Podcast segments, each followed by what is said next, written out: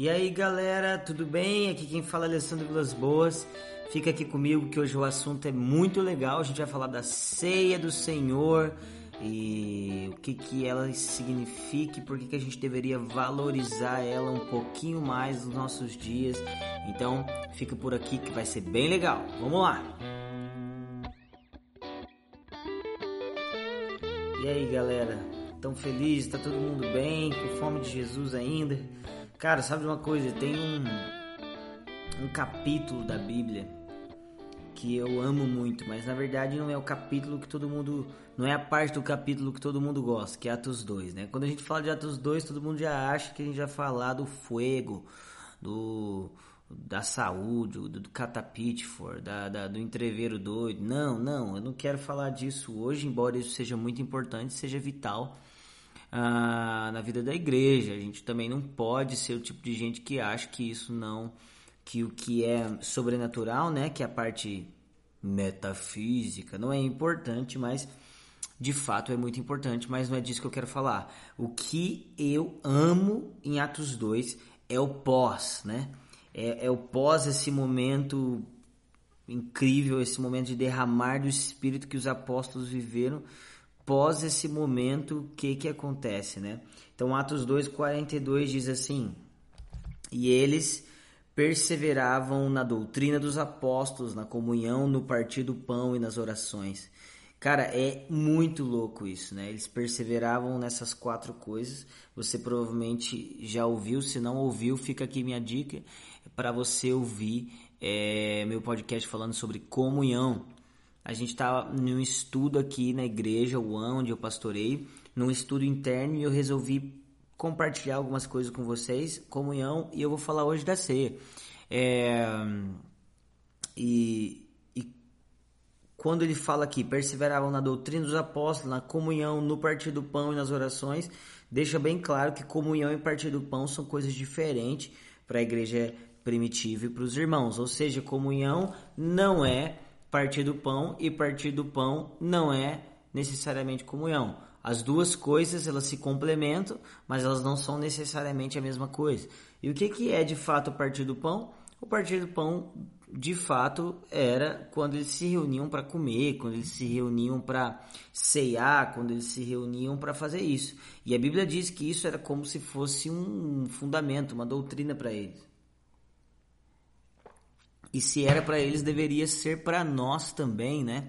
Nós deveríamos ter um pouco mais de entendimento a respeito de sentarmos e ceiarmos, sentarmos e partilharmos da vida, partilharmos de uma revelação de família. Então, se você é, ouviu meu podcast falando sobre comunhão, você provavelmente já tem um background melhor para falar sobre isso. Mas falando sobre partir do pão, eles literalmente tinham essa cultura, né, de cear juntos, de comer juntos, onde cada um trazia da sua casa algo, ou seja, eles tinham que gastar um tempo para é, produzir, para fazer isso e trazer para que todos pudessem comer juntos e ter esse tempo junto. Agora vamos um pouquinho mais profundo no que de fato é aproveitando esse momento de Páscoa que a gente tá, a Bruna vai gravar um podcast animal. Talvez eu solte antes mesmo que esse, que é um podcast sobre as, a Páscoa e as festas bíblicas. Come on, somebody. Beleza, vai ser animal. É. Eu quero que você, se tiver uma Bíblia ou não, se você quiser, você está correndo, eu não sei o que você está fazendo, você está trabalhando, você está fazendo nada, você só está deitadão, tal, não sei o que, aleluia. Mas se você estiver parado aí e quiser abrir a Bíblia, eu vou abrir agora em Lucas 22, versículo 14. E aproveitando essa estação de Páscoa que a gente está, hoje é quinta-feira, dia 9 de abril, coronavírus. Eu sou um sobrevivente. Brincadeira. Mas é 9 de abril, amanhã começa sexta-feira de Páscoa, né? Que é sexta-feira santa. E aproveitando esse momento, eu acho que é um momento específico para a gente falar de ceia, para a gente falar de partir de pão e para a gente entender isso. É, era uma prática da igreja o partir do pão, é, mesmo que isso não fosse de fato a Santa Ceia do Senhor.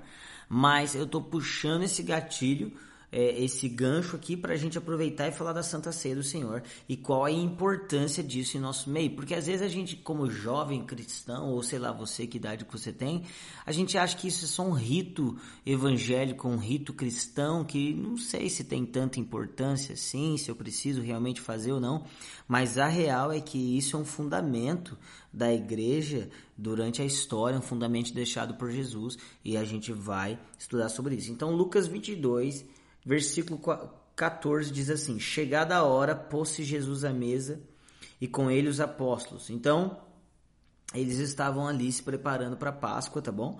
E chegada a hora, chegada a hora, que hora? A hora de Jesus ser entregue.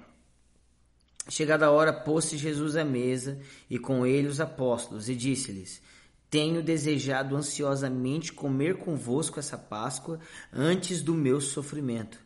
Pois vos digo que nunca mais comerei até que se cumpra o reino dos céus. E tomando um cálice, havendo dado graça, disse: Recebei e reparti entre vós. Pois vos digo que, de agora em diante, não mais beberei do fruto da videira, até que venha o reino de Deus. E tomando um pão, tendo dado graças, o partiu e lhes deu, dizendo: Isto é meu corpo que é oferecido por vós, fazei isso em memória de mim. Semelhantemente, depois de ceiar, tomou o cálice, dizendo: este é o cálice da nova aliança no meu sangue derramado em favor de vós. Todavia, a mão do traidor está comigo à mesa, porque o filho do homem, na verdade, vai segundo o que está determinado. Mas ai daquele por intermédio de quem ele está sendo traído. Então, começaram a indagar entre si, tal, tal, tal, tal, tal. Aí a gente já vai para outra parte. Então aqui tem a famosa ceia de Jesus antes dele ser crucificado, a ceia de Páscoa de Jesus. A gente precisa entender que era um costume do povo hebreu, não um costume, mas o um entendimento bíblico, que era uma cultura para eles, de ceiar na Páscoa. E o que, que era essa ceia de Páscoa? Essa ceia de Páscoa é quando uma família sentava dentro da casa reunida, ceando, lembrando é, a libertação do povo é, do Egito e tanto, então eles faziam isso sempre, quando o sangue é, do cordeiro foi passado no umbral das portas e eles foram é, livres, né, livrados da morte e do salário do pecado. Agora, é, só, só dando um parênteses, a Bru, minha esposa, Bruna Velas Boas, vai fazer um podcast com vocês sobre Páscoa, explicando tudo isso. E vocês vão poder entender melhor. Então não vou parar agora para falar só disso, até porque ela fala bem melhor do que eu. Então agora, irmãos, nós temos aqui Lucas 22, o próprio Cordeiro de Deus ceando com seus discípulos. E ele diz: Eu desejei muito, cara. Eu estava ansioso por esse momento. Cara, presta atenção. Jesus estava ansioso pelo momento onde ele ia sentar na mesa com seus discípulos e, e ceiar com eles e comer com eles a Páscoa. Jesus estava ansioso para o momento da consumação, para o momento onde eles brindariam o Cordeiro de Deus e que Cristo seria entregue. Agora, é, eu quero que você abra comigo em Coríntios, o versículo, né, o, o, o tradicional aqui, 1 Coríntios 11, e deixa aí comigo rapidinho. Então, nós vemos Jesus ansioso por sentar na mesa. Nós vemos Jesus ansioso por ceiar com seus discípulos e, cara, a gente deveria aprender muito aqui já, cara. Só com isso a gente deveria aprender. Sabe quantas vezes nós discipuladores, ou nós líderes, ou nós cristãos, ou seja lá nós o que você é, nós amamos os palcos, nós amamos um tanto de coisa, nós amamos as coisas maravilhosas, incríveis, mas Jesus amava a mesa. Jesus amava esse momento normal, esse momento de sentar com os apóstolos, sentar com os discípulos, sentar com seus filhos na fé e simplesmente partilhar um momento de comunhão. De comunhão com Deus, de comunhão com os irmãos, como eu já falei no outro podcast, e, e, e comer e, e dividir, dividir esse alimento, esse tempo de qualidade, sabe? Eu sei que isso parece meio humanista ou até mesmo reduzindo o poder do evangelho, mas cara, não é. Acredite em mim, esse é o poder do Evangelho. O poder do Evangelho é uma família constituída. Como isso é poderoso. Agora, Então ali foi a ceia do Senhor e depois o apóstolo Paulo, ele percebe que estava tendo umas treta na igreja de Corinto e ele quer resolver essas tretas na igreja de Corinto. Então ele vem fundamenta um pouco melhor, não que Cristo não tenha feito isso, mas ele fundamenta é, de acordo com as tretas que estava rolando.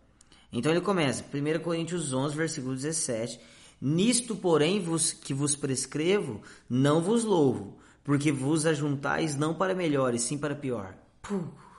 Então o apóstolo Paulo está dizendo, cara, eu posso até louvar vocês em outras coisas, dizer que vocês são bons em outras coisas, mas nisso que eu vou falar com vocês agora, vocês não são nada bom. Por quê? Porque quando vocês se reúnem, vocês não estão se reunindo para o bem, vocês estão se reunindo para o mal. Porque antes de tudo, estou informado a haver divisões entre vós quando vos reunis na igreja.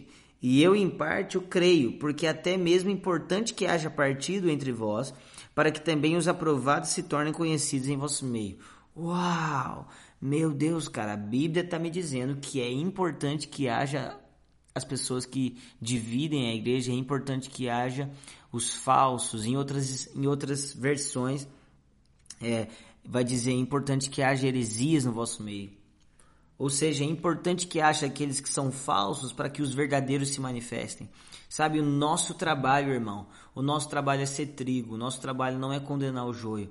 Quando você é trigo genuíno, fica evidente o que é trigo e o que é joio. Sabe, quando você põe uma nota falsa do lado de uma, de uma nota verdadeira, a verdadeira acusa a falsa sem falar nada. Então é isso que nós devemos ser. Muitas vezes nós queremos ser legisladores, juiz de todos, sabe? Quando na verdade nós simplesmente deveríamos ser justos e, e trigo e verdadeiros, sabe? Tá fazendo sentido até agora aí? Levante sua mão se tá fazendo sentido. Aleluia! Então, ele continua, versículo 20, ele continua dizendo: Quando, pois, vos reunis no mesmo lugar, não é a ceia do Senhor que comeis, porque ao comerdes, cada um toma antecipadamente a sua própria ceia, e há quem tenha fome ao passo de há quem se embriague. Não tendes porventura casa onde comer e beber? Ou menosprezais a igreja de Deus e envergonhais os que nada têm? Que vos direi? Louvar-vos-ei? Nisto certamente não vos louvo. Cara, o apóstolo Paulo estava repreendendo os caras, porque quando eles se reuniam para cear, não era a ceia do Senhor que eles faziam, porque porque eles levavam comida, mas eles tipo assim, eles comiam, alguns comiam muito e outros não comiam nada. Alguns iam lá e comia tudo às pressas e os outros não comiam nada. É exato, é isso que o apóstolo Paulo está falando, cara. Pelo amor de Deus, isso não é ceia de Deus, não. Isso não é ceia do Senhor. Isso não é o que Jesus instituiu. Vocês estão, o que, que vocês estão fazendo com a mesa de Jesus, cara? Irmãos, então aqui tinha um problema muito sério. O problema era, os irmãos estavam indo para a igreja para serem abençoados e nunca para abençoar. Os irmãos estavam indo para a igreja de acordo com os desejos pessoais e nunca de acordo com os desejos coletivos. Os irmãos estavam indo para a igreja sempre com desejo próprio e nunca entendendo o desejo de Deus, que é ter uma família. Cara, isso é muito sério. E isso continua acontecendo no nosso meio de outras maneiras, até porque hoje a nossa ceia é cool, né? Na maioria das igrejas é um potinho de suco de uva que já vem com uma hostezinha ali em cima, você abre, já come, já joga fora, já passa o cara, não sei o que, aleluia. A gente é high-tech agora, tudo sinistro, mas aleluia. É, mas o entendimento do que a igreja ainda me serve, de que tudo tem que ser para mim, ainda está encrostado em nós. E sabe de uma coisa? Se isso está em nós, essa não é a ceia de Deus. Essa não é a ceia do Senhor. Isso não é uma igreja, isso não é uma família. Hum, tô bravo. Aleluia. Vocês estão entendendo então? Aí ele continua dizendo. Aí ele vai explicar o que, que é a ceia. Então ele já bateu no que, que não é a ceia vai explicar o que é a ceia. E aqui tá, cara, uma coisa que é, a gente precisa aprender a fazer. Tá cheio de crítico aí falando que, que tá tudo errado, que não sei o que, não sei o que, não sei o que. Beleza, mas você sabe como é o certo? Beleza, sabendo como é o certo, você já fez o certo? Beleza, já fez o certo, você já teve frutos do certo que você construiu? Hum. Versículo 23. Porque eu, que, porque eu recebi do Senhor o que também vos entreguei.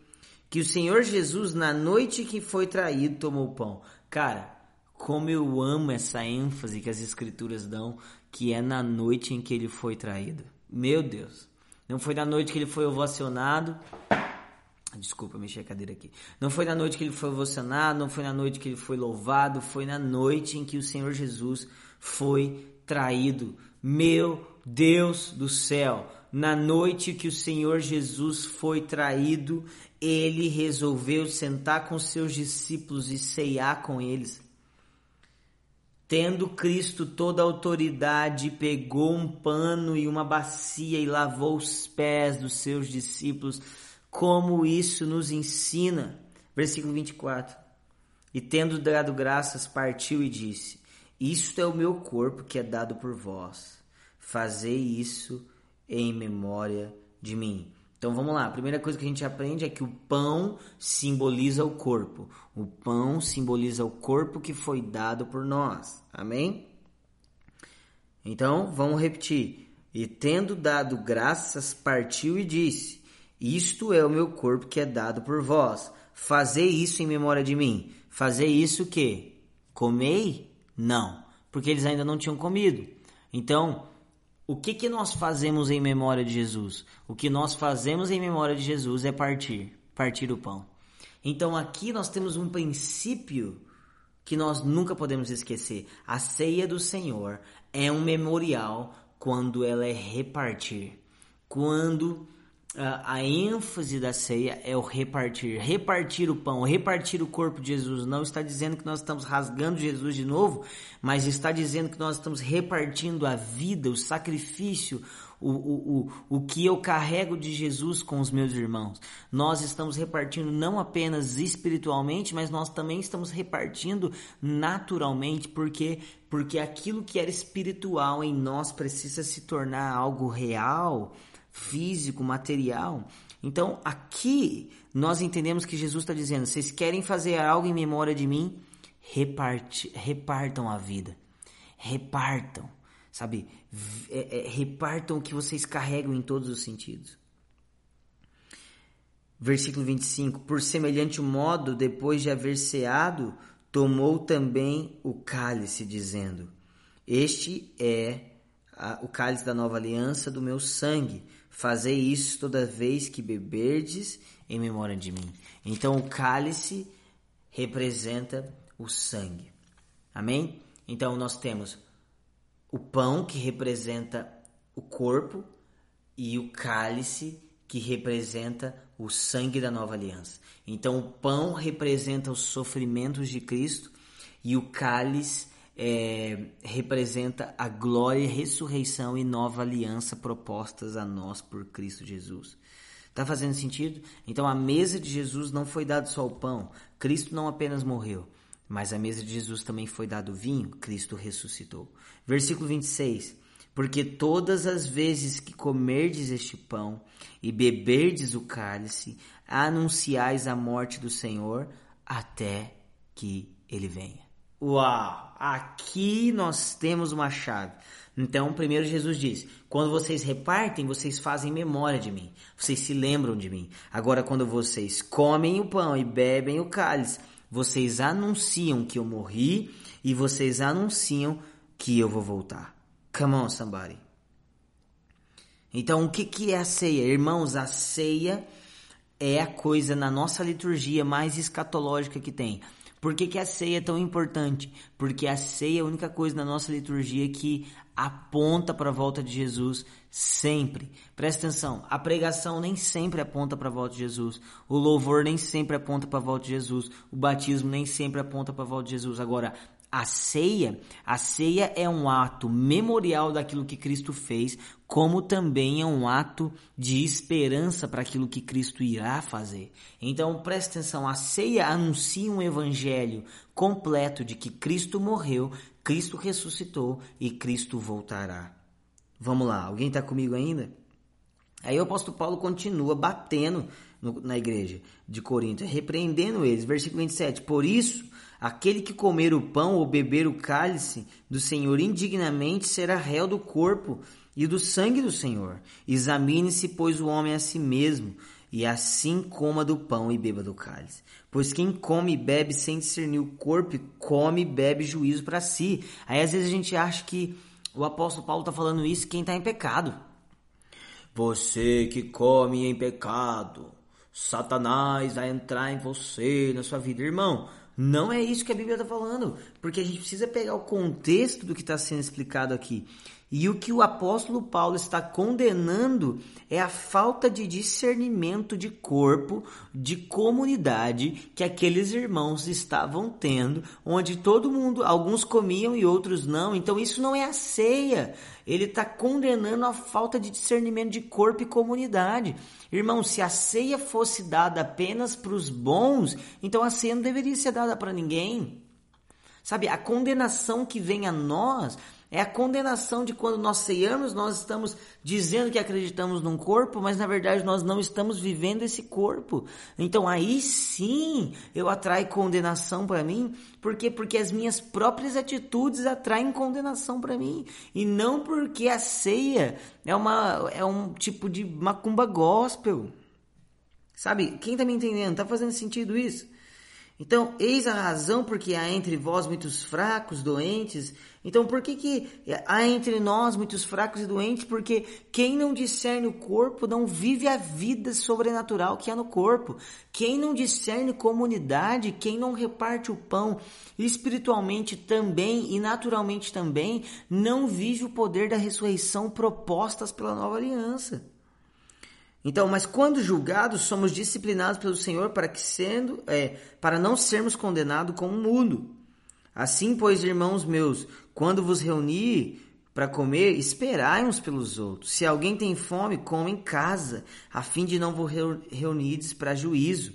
Quando as demais coisas eu as ordenarei quando eu for ter convosco. Então tinha mais coisa que o apóstolo Paulo queria falar com eles. Mas o que, que o apóstolo Paulo está repreendendo? A falta de senso de corpo a falta de senso de compartilhar, repartir.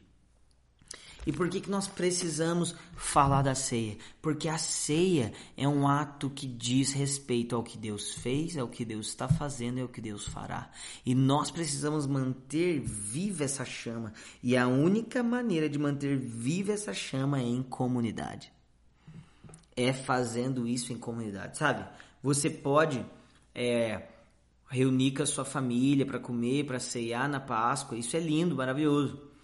Mas a Bíblia deixa bem claro que é necessário a gente fazer isso não apenas com os nossos familiares, mas com a família de Cristo. Agora, sabe o que, que é incrível? Embora Jesus tenha estabelecido o pão e o cálice de vinho, embora o apóstolo Paulo tenha repetido isso, a ênfase não está no pão e no cálice, e eu não estou tirando é, o que Cristo pôs. Não é isso que eu estou querendo dizer. Eu só estou querendo dizer que isso não é um não é um, uma bebida mágica ou um, uma comida mágica. Existe uma porção de graça nisso, existe uma porção de graça nisso, mas a gente não pode mistificar demais isso, porque ao mesmo tempo que a porção de graça, ela também é memorial. E o que que torna esse memorial uma porção de graça? O fato de estarmos reunidos na esperança futura de que Cristo voltará. Quando nós estamos ali vivendo essa comunhão, vivendo esse corpo na esperança do que Cristo fez, está fazendo e fará, então nós estamos ceando a ceia do Senhor. Irmãos, a ceia é um ato futurístico, ela, ela, ela, ela diz o que virá. Isso é incrível. Nós precisamos mudar a nossa mentalidade de ceia. Sabe, irmãos, nós somos corpo um do outro, nós somos parte um do outro. Sabe, quando você seca o seu irmão, você está dizendo que a vida dele e a sua vida, elas são um em Cristo. Sabe, você está dizendo que ele é carne da sua carne, sangue do seu sangue, que vocês são família de Deus e que vocês estão firmados no alicerce de que Cristo em breve voltará.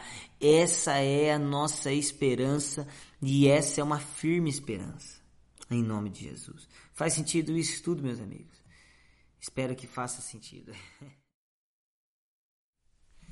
É isso aí, então, meus amigos. Obrigado por acompanhar até aqui. Esse foi mais um podcast aqui do nosso Vilas Boas Podcast. E é isso aí. Não esqueça de falar com a gente nas nossas redes sociais. Meu Instagram é Alessandro Vilas Boas, da Bruna, Bruna Vilas Boas com dois N's. E a gente também tá no YouTube. Um grande abraço e até a próxima.